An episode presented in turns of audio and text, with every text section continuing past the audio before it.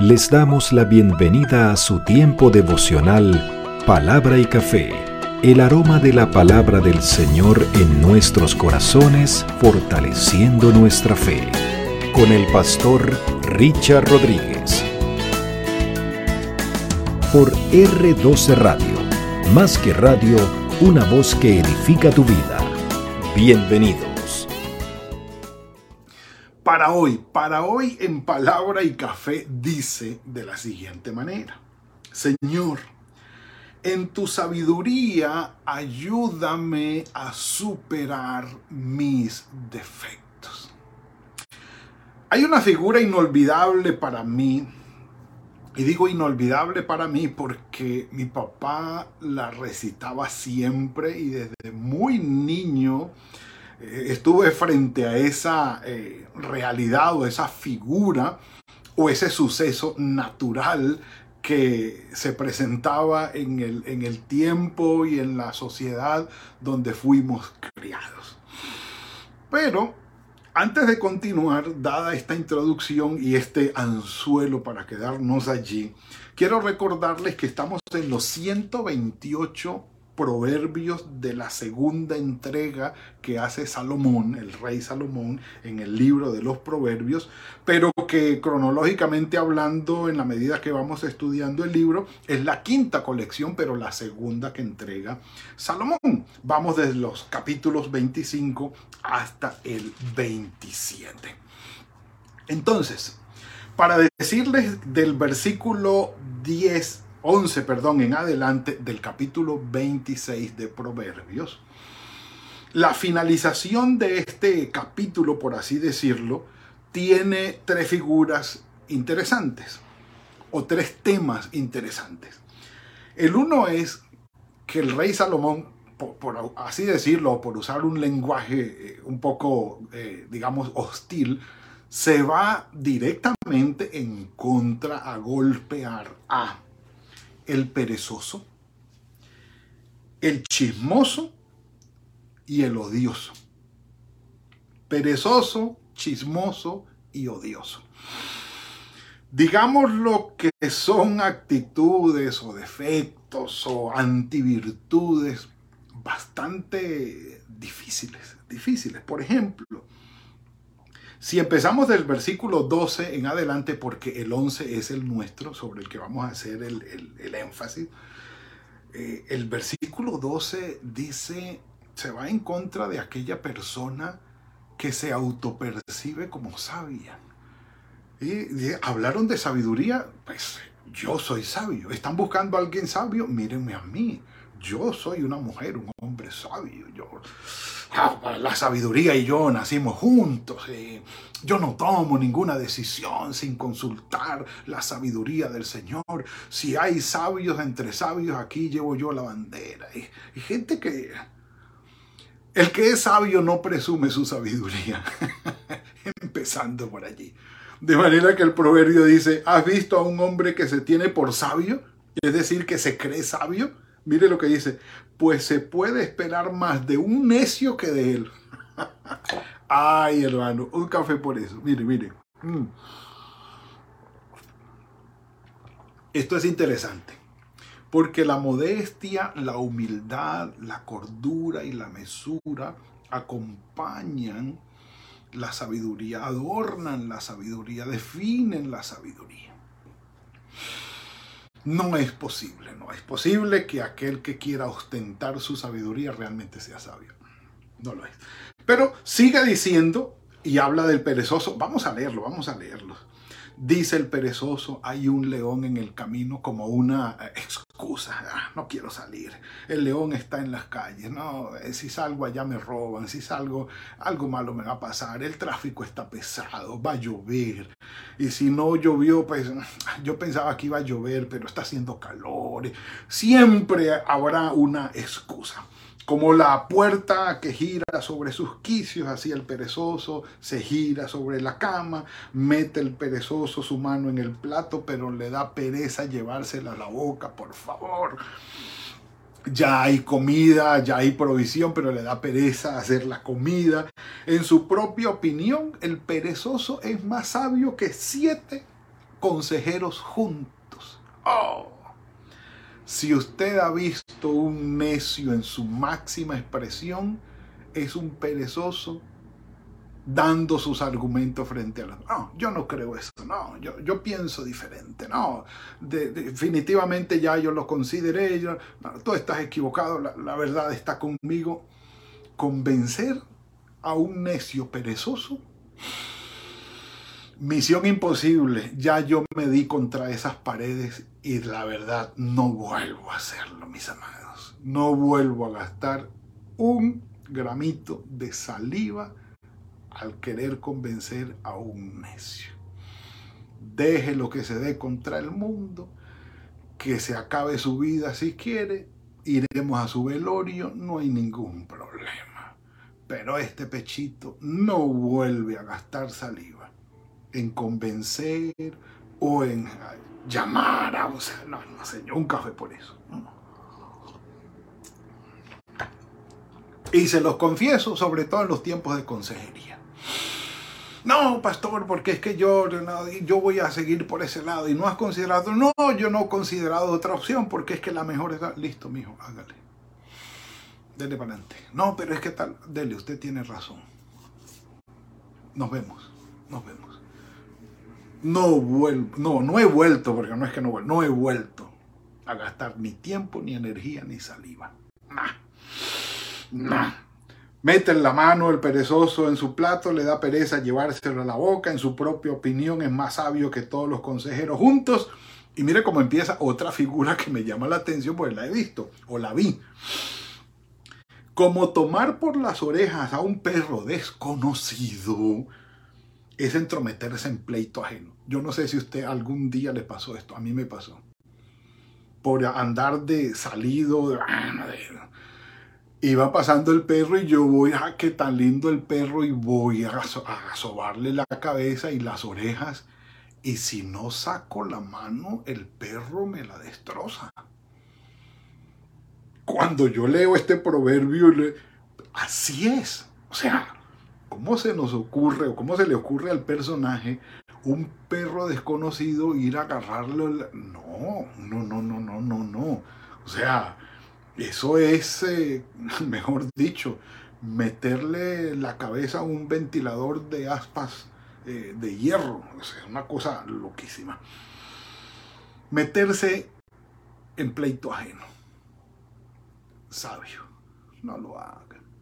Que fulano de tal allí está discutiendo con fulano de tal y le está diciendo esto y usted sabe que, que está hablando, no tiene razón, quédese callado, tranquilo. Problema de ellos. Ahora, si vienen y preguntan, ah, bueno, ¿cómo no les podemos ayudar? Eh, pero meterse en pleito ajeno, nada más necio que eso. Como el que enloquecido arroja llamas y saetas de muerte. Esto es, como un loco con un arma disparando en nuestros tiempos.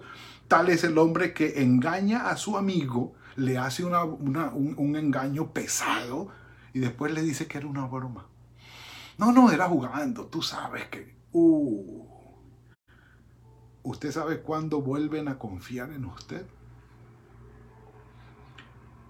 Yo he sido amigo, y desde las cosas que he estado cambiando, he sido amigo de las bromas pesadas. O de las bromas. Ya no son pesadas, ahora son bromas. Eh, tanto de palabras como de hecho. Y, y a veces si no las digo, las pienso. Y antes las hacía ahora ya no, no tanto por lo menos, eh, pero me llevé muchos casos en que la broma salió mal, la, el chiste salió mal, eh, cayó mal y quedé en vergüenza. Y es una de las cosas que efectivamente he estado eliminando de mí. No, no, no lo he logrado todavía, pero, pero, pero sí he estado buscando eliminarlo de mí porque eh, caer en ese juego y después tener que decir no, era una broma después del mal sentimiento y del mal ambiente, es algo que golpea, es algo difícil, es algo difícil y, ha sido un proceso en el que he estado y, y, continúo allí. He logrado bastante, pero, pero yo quiero llegar al máximo, eliminarlo por completo. ¿sí? llegar al, otro lado, de no tener nada que ver con eso, un café por eso. Y luego lo mencionaremos más. Del versículo 20 en adelante empieza hasta el 23 el chismoso. No digamos más. El chismoso, sin leña se apaga el fuego, donde hay chismoso cesa la contienda como el carbón pasa por las brasas y la leña por el para el fuego, es el hombre pendenciero para entender, para encender la contienda. Sí, hay unos personajes que son unos, unos campeones en, en, encender la contienda, mantenerla y echarle leña al fuego. E, entendemos de eso como latinos. La palabra del chismoso, las palabras del chismoso son como bocados suaves que traen la información y el chisme fresco y toda la cosa, que penetran hasta las entrañas como baño de plata sobre un tiesto son los labios lisonjeros y el mal corazón. Me encanta esa figura. Eh, conocemos los, los baños de los metales preciosos, ¿sí? Eh, la sortija, el anillo, el adorno que tiene un baño de plata, un baño de oro. Sí, entonces, pero uno dice, es una sortija. Pero lo interesante es, es un tiesto. O sea, es un pedazo de piedra, de barro, cocido. No tiene ningún valor. Bañarlo en plata, ¿como para qué? ¿Como para qué? Entonces, la inutilidad de cubrir con algo precioso algo que no tiene ningún valor. Y termina hablando del que odia. El que odia lo disimula con los labios, pero en su interior maquina el engaño. Qué peligro, qué peligro.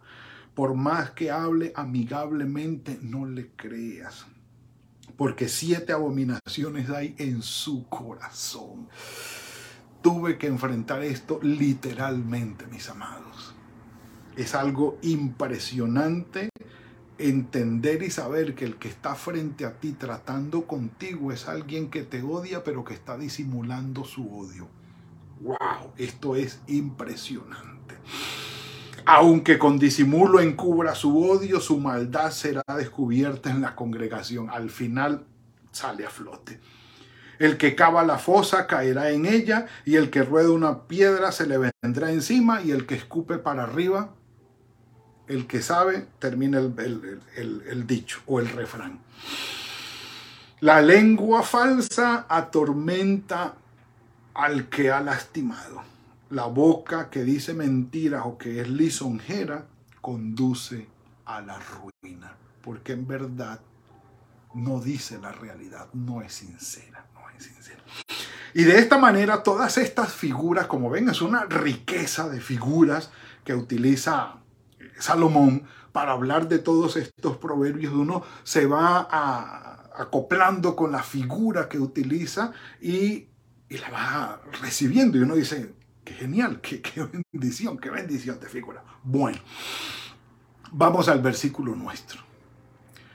Grotesca la figura, pero muy diciente.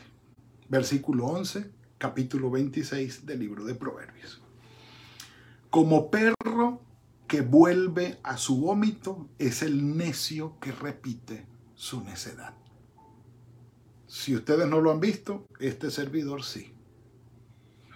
He visto al perro, y, perdonen la, la, eh, como les digo, lo gráfico de la situación, pero sí es grotesco el, el proverbio. He visto al perro arqueándose y vomitando y después de terminar de botar lo que tenía en su estómago, lo huele y vuelve y, lo, y, se lo come. Yo lo he visto. Es grotesco. Sí, asquiento, muchos no, no, no, no les gusta la figura, pero con lo grotesco de la figura y lo fuerte de la figura está hablando el sabio Salomón a una vida llena de defectos, que se van sacando de ellas o se van superando, pero que después vuelven a la vida del hombre. El apóstol Pedro usó literalmente esta figura en su segunda carta, capítulo 2, versículos 17 al 22. No los vamos a leer todos. Pero él habla allí de los falsos maestros, es decir, de aquellos que conocieron del Señor, tuvieron una vida, eh, digamos, eh, limpia o, fue limpiada o fue eh, superada o se superó de muchos males y defectos y de cosas que tenían, porque el Señor obra en nosotros y trae limpieza, pero al final se volvieron falsos maestros buscando sus propios intereses, buscando engañar a la gente con actitudes y palabras y enseñanzas que no correspondían y se volvieron del lado contrario.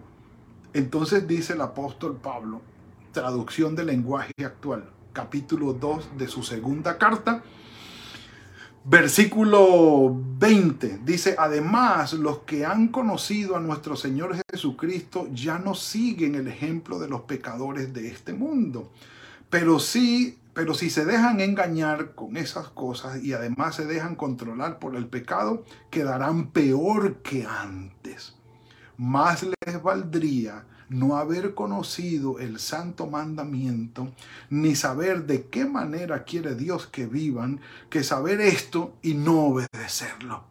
Así, esas personas demuestran la verdad del refrán. El perro vuelve a su vómito. Y le agregan, y también la verdad de este otro refrán, el cerdo recién bañado vuelve a revolcarse en el lodo y esa también la vi. Un café por eso. Con mucha dedicación, bañé el marrano, el cerdo, quedó bonito, era blanquito y tal. Se sacudió, se fue corriendo y volvió y se revolcó. Y yo decía, este bendito. Esa es su naturaleza. Esa es su naturaleza. He visto yo que el perro es el único animal que hace lo que, lo que ya hemos mencionado, el volver a consumir su vómito. Es impresionante. Ahora, ¿de qué nos está hablando el Señor aquí? Con esta figura tan grotesca. Que los defectos, todo lo malo que llevamos en nuestro corazón, que el Señor ha sacado, ¿por qué nosotros vamos a volver a meterlo? Lo explicamos. Si hay una comida que te cayó mal y tú descubres que te cae mal, que te hace daño en el cuerpo, ¿por qué vas a volver a comerla? Y, no es necesariamente que la hayas vomitado, no. Tú sabes que hay algo que te cae mal, que no te hace bien en el cuerpo, ¿por qué vas a comerlo? No. Ahora, si hay algo que no, que no cuadró con el cuerpo, que no, eh, que no hizo clic en, en tu cuerpo, que el cuerpo lo rechazó. Tu vida lo rechazó, tu espíritu lo rechazó, porque no se amalgama, porque no hace bien, porque no hace clic. Y, y definitivamente el Señor lo saca. ¿Por qué insistes tú en volver a meterlo? ¿Por qué? Es más, lo que sabes que hay dentro que deberías vomitar, ¿por qué no lo botas? ¿Por qué no lo botas? Es una de las instrucciones que, muy prácticas que le di a Lina María, estando ella muy pequeña. Cuando algo te caiga mal, no busques un remedio para que, habiéndolo comido. No, ve al baño y expúlsalo. Punto. Vomítalo. Se acabó. Espiritualmente hablando funciona igual. Emocionalmente hablando funciona igual. Si hay algo que en tu espíritu, en tu vida o en tu relación o, con lo que vivas con las personas no está bien, sácalo y déjalo allá. No lo vuelvas a tomar. Ahora, ¿cómo seríamos nosotros como el perro que vuelve al vómito? Si año tras año hemos vuelto sobre nuestros mismos defectos, en conducta, en actitud o en palabra, y nunca los hemos superado. Que hemos, y vuelvo y les digo, perdonen lo grotesco de la figura, hemos estado comiéndonos nuestro propio vómito por años y no lo hemos superado. Es grotesca la figura, pero hablamos a nivel emocional, espiritual, relacional, a nivel personal de actitudes, de palabras, de pensamientos, de conductas. que el Señor sacó o nos pide que votemos. Y nosotros, viendo eso afuera, sabiendo que nos hace daño, sabiendo que no cuadra con nosotros y la nueva criatura que el Señor ha hecho en nosotros, volvemos y lo consumimos. No hay sabiduría. Aquel que sabe cambiar de actitud y que sabe cambiar de conducta, cuando se da cuenta que no le conviene y le hace mal, es sabio. El sabio sabe cambiar. El necio permanece en su defecto, permanece en su necedad.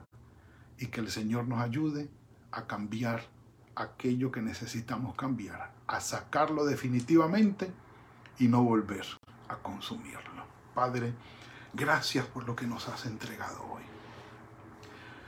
Sabemos, Señor, que quieres lo mejor para nosotros. Rogamos tu ayuda y tu dirección, Señor, porque a veces somos más necios que sabios.